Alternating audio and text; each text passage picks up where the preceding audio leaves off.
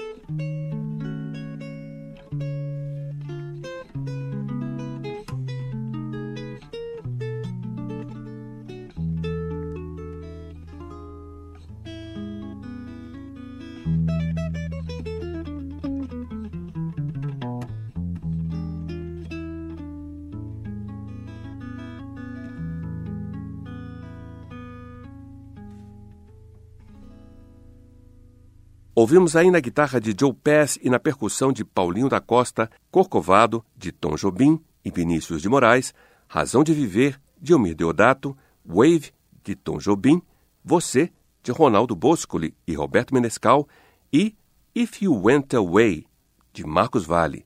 Não sai daí, no próximo bloco tem mais do álbum Tudo Bem, que Joy Pass e Paulinho da Costa lançaram em 1978. Até já!